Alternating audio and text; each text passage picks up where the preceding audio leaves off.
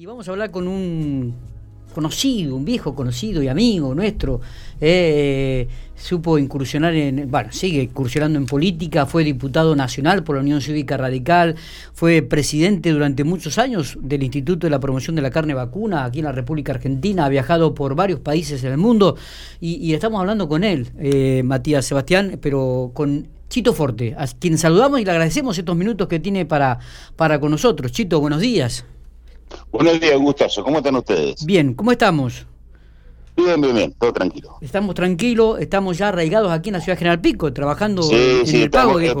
estamos, como diría un colega de usted, Morales Solar, desde el llano. Eh, alguna, alguna, vez, alguna vez dije, este, nací chacarero, soy chacarero, moriré chacarero, y bueno, y sigo siendo chacarero. En eso, algo, algo cumplí en la vida. Eh, bueno, ayer recibíamos un, escrito, una especie de una reflexión en realidad, como vos lo nombrás arriba, este, sobre la, la decisión de Alberto Fernández un poco del de, aumento de las retenciones, del tema de la carne. Eh, aparentemente hoy, hoy por la tarde, si no hemos leído mal, va a reunirse con la mesa de enlace del campo. Pero bueno, eh, manifestabas algunas críticas con respecto a estas decisiones y, algunas declaraciones que había hecho el presidente de la Nación. Contanos un poco a la gente y a nosotros de eh, a qué se refiere específicamente. Sí, claro, mira, eso fue una cosa que no he cumplido. Dije, bueno, ahora que ya terminé toda mi responsabilidad dirigencial, este, como él me cayó la boca y no lo más, pero algunas cosas este, Eh, uno no puede casarse. La verdad que eh, una buena noticia, el, presidente recibe la mesa de enlace, se pueden discutir los temas cara a cara, espero que se escuchen, espero que se escuchen, porque por ahí este, hay que nadie se escucha, espero que se escuchen, pero yo lo estoy viendo al presidente Roberto Fernández que sigue siendo un excelente jefe de gabinete, o sea, no asumió como presidente, sino sigue siendo jefe de gabinete, ¿no? Este, pero más, más allá de eso, este, salí porque las barbaridades que se dijo dijo, por ejemplo, que culpa de culpa de China, este, los argentinos no comemos carne. Y yo te digo una cosa, Miguel, este, la carne que va a China, hasta la hamburguesa sale dura. Así que este, a los chorizos tenés que cortarlo con martillo, así, así con esa carne, porque la vaca vieja, el toro viejo, porque es una diferente cultura gastronómica. Esa carne los argentinos nunca la comimos ni la vamos a comer. O sea, es la combinación perfecta. Y la verdad es que un presidente de la nación, este, yo sospecho que tiene que saberlo eso. Mm. Este, si la verdad que le habló del desconocimiento, perfecto, porque aprende. Ahora, si le habló de la hipocresía mentirosa, ahí estado mucho más jodido, ¿no es cierto? Entonces, eh, primera falsedad. Segunda falsedad, que el productor elige quién le vende. El productor manda al mercado de Liniers o le vende al frigorífico en forma directa y el frigorífico le da el destino a la carne que mejor le corresponda.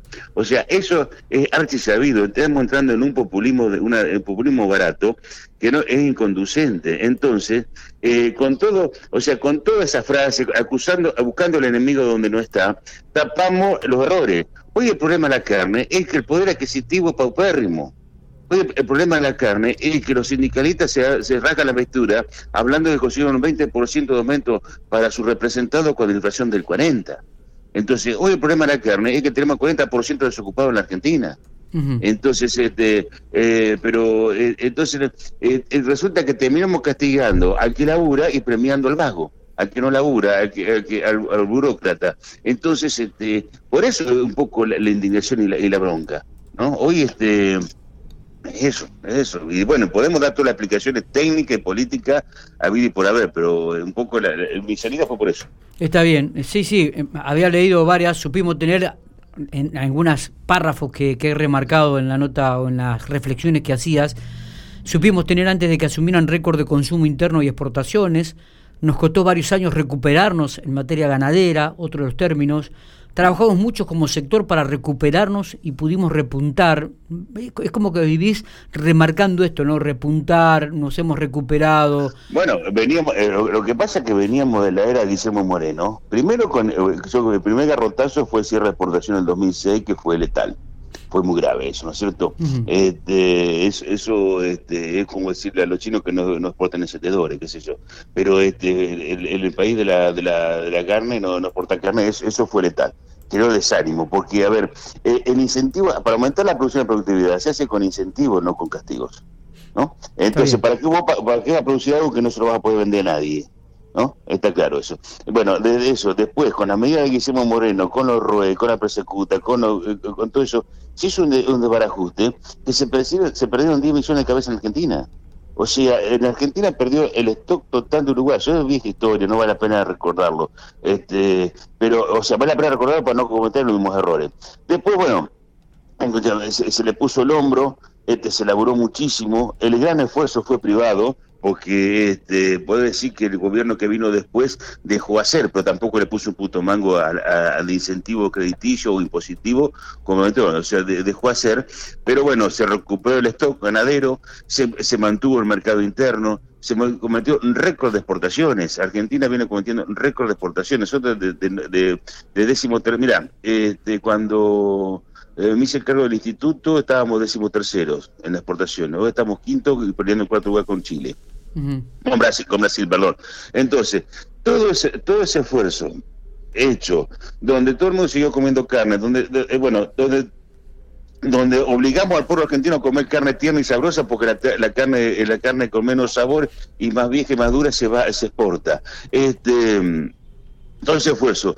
Volver a caer por cometer los mismos errores del pasado es una barbaridad Acá, acá hay, que, hay, que ir a una distribución por cortes, hay que dirigir, los cortes donde mejor, donde mejor, donde más, donde mejor se venden, o sea, este, hay que terminar con, con alguna irregularidad de los mercados, hay que, hay que terminar con muchas cosas, hay que lograr un solo estándar sanitario. Se defiende tanto al pueblo argentino y resulta como es que nosotros podemos comer carne hecha en cualquier colgadero y resulta que tenemos todas las normas sanitarias específicas para exportar. ¿Por qué no vamos a estar en sanitario único? ¿Por qué el europeo tiene que tener mayores garantías sanitarias que el piquense para comer carne?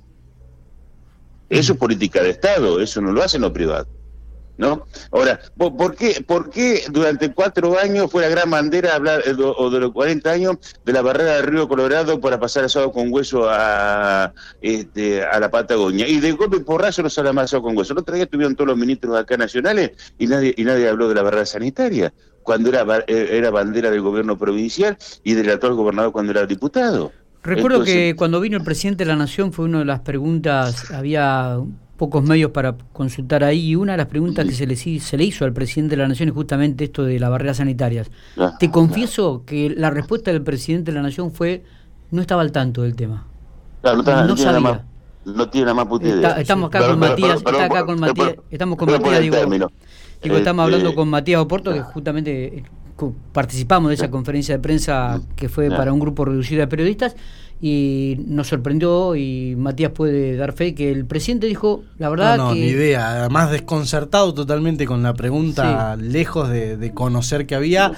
E incluso hizo algunas manifestaciones eh, podía haber este, que, si es así no debería ser y bueno lo, mismo que dicen todos pero a la hora de poner eh, el cascabel al gato claro poner la firma sigue sucediendo. claro porque hay un poder de lobby muy fuerte un poder de lobby muy fuerte este, ahora, ahora vos fíjate, cuando no hay coincidencia eh, partidaria en, la gestión provincial y nacional se toma como bandera. Cuando se coincide en la, en la, en la, cuando el, signo político se acaban, se acaban el, discurso.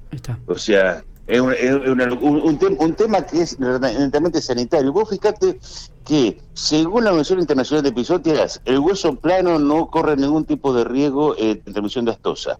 Este, el SENASA lo dice. La página oficial de SENASA dice que el riesgo es mínimo, es intrascendente.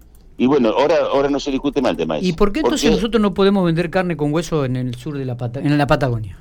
Porque este, esa porque hay que romper con ese, con ese hay que hay que replantearse el toro de la barrera.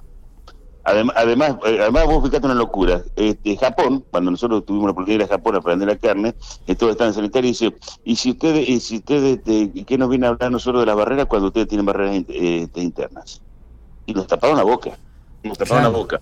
Este, además, eh, bueno, Argentina, yo creo que hay que, cuidarlo, una zona libre de astosas y maculación, hay que mantenerla, pero el hueso plano puede pasar, lo dice, se dice técnicamente, pero lo que pasa es que está en la, discusión, en la mesa política con todo lobby que hay. Ahora, a mí, a mí lo que realmente me molesta es que depende con quién haya que discutir, tenemos un discurso u otro, y eso es hipocresía. O sea, poder hacer estrategia política, pues, pero para mí es ser, eh, ser hipócrita. O sea, tener un tema en la agenda o sacarlo, depende de quién sea el interlocutor, es una barbaridad. Chito, ¿cómo, bueno, queríamos, en realidad era el tema central de, la charla con vos, era este, este, la salida, bueno, tendrá que empezar a sentarse también aquella gente que está dentro del ambiente, ¿no? Y, este, claro. y, comenzar a, dialogar, porque esto también es cierto, Chito, que... Eh, ahora este, sale a la, palestra este tema y cuando hay otra otro otro este, corriente política otro otro partido vuelve la oposición y ataca pero siempre son los mismos temas. Es decir es, como, un ovillo viste que va desandándose hasta que ya no tiene más hilo evidentemente pero nunca nunca nunca se termina de remediar nunca se encuentra una solución definitiva que que eh, eh, en realidad termina perjudicando a, la gente al pueblo al, vecino. por la maldita grieta terminamos perdiendo todo. Ese, ese, es el problema. Ahora, yo te, yo te decía anteriormente, yo te decía, yo te decía anteriormente que este, veía con beneplácito que me parece muy bien que hoy se esté reuniendo la mesa de enlace con el presidente. Espero espero que se empiecen a escuchar y espero que, empiece este diálogo tan necesario que, es este, e imprescindible que vos estás planteando, ¿no? Además, y que nos dejemos de mentir entre nosotros. Vos fíjate cómo Momos y Platillo, usted, ustedes son periodistas, tienen que haber leído, escuchado, se ha hecho, y además se ha promocionado una campaña publicitaria tremenda para reconversión ganadera en La Pampa, con los créditos. Son créditos al 33%. Créditos al, crédito al 33%. ¿Quién, ¿Quién puede reconvertir un, proyecto ganadero pagando el 33% de intereses anuales? Eso podrá ser, podrá ser negocio, eso podrá ser negocio para cualquier otro rubro, pero para el ganadero, cuando la rentabilidad mejor los casos es 5 o 6%, no puede pagar el 33%. Entonces te das cuenta que nos siguen mintiendo. Eh, eh, sigue haciendo grandes anuncios para, eh, para que la gente diga, este, mirá qué bien, y nada más que eso. Está. Chito, eh... Chito, ¿quiénes son los verdaderos formadores de precio en esta cadena de la carne? Mira, eh, a ver, los verdaderos formadores de precio, primero lo tenés al Estado, que se lleva un 33%. Vos, este, eh, cuando vas a carnicería, gastaste mil pesos, para hacer número redondo, gastaste 650 de carne y 350 de impuestos, entre impuestos nacionales, provinciales y municipales, ¿no? Lo cual, este, eso distorsiona todo. Y después un mercado que aparente, que aunque parezca mentira, está muy atomizado. Hoy tenés este compradores de carne, tenés más de 300. Hoy en el mercado interno nadie faena más del 8%. ¿no? En el mercado externo, para los frigoríficos exportadores está un poquito más concentrado. Pero este, en el mercado interno, este, ningún frigorífico tiene capacidad de faena más del 8% de lo que se consume en Argentina. Por lo tanto, está muy atomizado. Y bueno, y se va haciendo, se va haciendo mercado la, la, oferta y la demanda. Esto es este, Suena raro en un federado, ¿no? Pero la realidad, la realidad es esa. La realidad es esa. Después, bueno, eh, eh, eh, existen las distorsiones porque se van, este, por supuesto que con un Estado ausente te permite que algunos este, sectores ganen más sobre otros. Y un Estado intervencionista distorsiona. Tiene que haber el Estado presente ordenador. Yo, yo creo en el Estado, pero tiene que estar ordenando. Chito, em, si bien nunca te has ido desde la política, ¿volveremos por una candidatura a diputado o a senador nacional? No, mira, mira, a ver, no están mis prioridades, eh, no están mis prioridades eso, ¿no es cierto? Uno, uno de, hacer política, este, yo una vez cuando me despedí de Federación Agraria en el Congreso que me iba como diputado nacional, porque sin ser política yo sigo este, hay alguna frase histórica del general que son válidas, ¿no? Que dicen, este, que decía que el, sindicalista que hace política como se fue a cama, no sirve ni para sentarse ni para dormir, ¿no? Entonces, este, este que eh, yo siempre fui, o fui dirigente sectorial con militancia política o fui dirigente político con militancia sectorial, nunca hice las dos cosas. Este, bueno, ahora, ahora no estoy en ningún lado, no soy dirigente en ningún lado. Pero yo, yo, estoy convencido que el, radicalismo merece un, recambio. El radicalismo no puede seguir estando eh, discutiendo sus candidaturas este, o, sus posturas políticas entre cuatro cabezones históricos. Eh, hay un movimiento de gente nueva que quiere estar pidiendo algo distinto, este, pero yo no, no, no, no sé si estoy capacitado para encabezar ese, este, ese recambio no. Lo que sí estoy convencido que este, no podemos seguir discutiendo siempre de los mismos cuatro. O sea que eh, cuando te referís, eh, para hacer nombres propios, tenemos que hablar de Juan Carlos Marino, de Cronenberger, ¿y cuáles serían los otros dos? bueno, vos fíjate que en Santa Rosa siempre se termina discutiendo todo. Está, está, bueno, está el senador Marino, que ha tenido una, brillante gestión, no la cuestiono, pero ya lleva tres mandatos seguidos, o sea que ya, este, a ver, no quiero decir que figurita repetida, pero por eso término político me parece que este, la gente ya, ya sabe que más de lo mismo. Este, Daniel también tuvo tres, tres periodos de diputado nacional, intendente, este, y como es y, después bueno este y, se, se, junta con se junta con Torro y Brongaret también discutiendo entre cuatro como en el resto. O sea yo no lo estoy proscribiendo.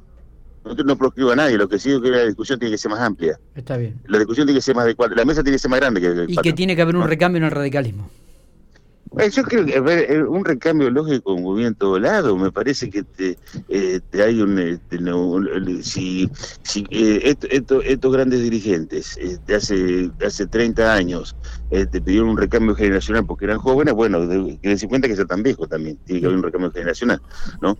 Entonces, este, yo creo que el radicalismo se merece un gran debate interno, el merece, se merece este, que todos los pueblos estén discutiendo, el radicalismo se merece que este, sea mucho más la que, se terminen las mesas chicas la mesa de la rosca. Se merece, merece un amplio, una amplia discusión.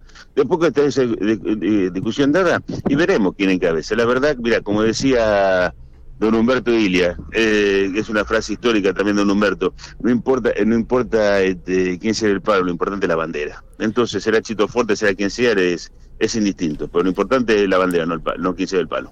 Chito, te agradecemos estos minutos, creo que ha sido muy claro. Con Matiz acá por ahí nos, nos sacás alguna sonrisa con algunas definiciones que por ahí emitís, pero la verdad que este, en algunas cosas por ahí coincidimos. ¿eh? Eh, gracias por estos minutos, lo mejor para vos. Vamos a estar más en contacto en este año, seguramente.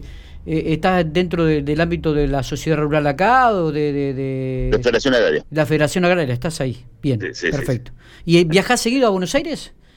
Mira, ahora, este, el otro día, después de 11 meses, este, fui a llevar a mi hija que, está estudiando en Buenos Aires. No he viajado más. Bueno, pero ahora este, sigo con el instituto, este, ah. estoy representando a la Federación Agraria, así que las reuniones son por Zoom. O sea, hoy me agarraste en pico porque tengo un, rato tenemos un Zoom, pero este, después cuando se vuelva a toda la normalidad este, será un viaje mensual ahí, pero mucho más aliviado, o sea, con mucho menos con mucho menos responsabilidades. Abrazo grande.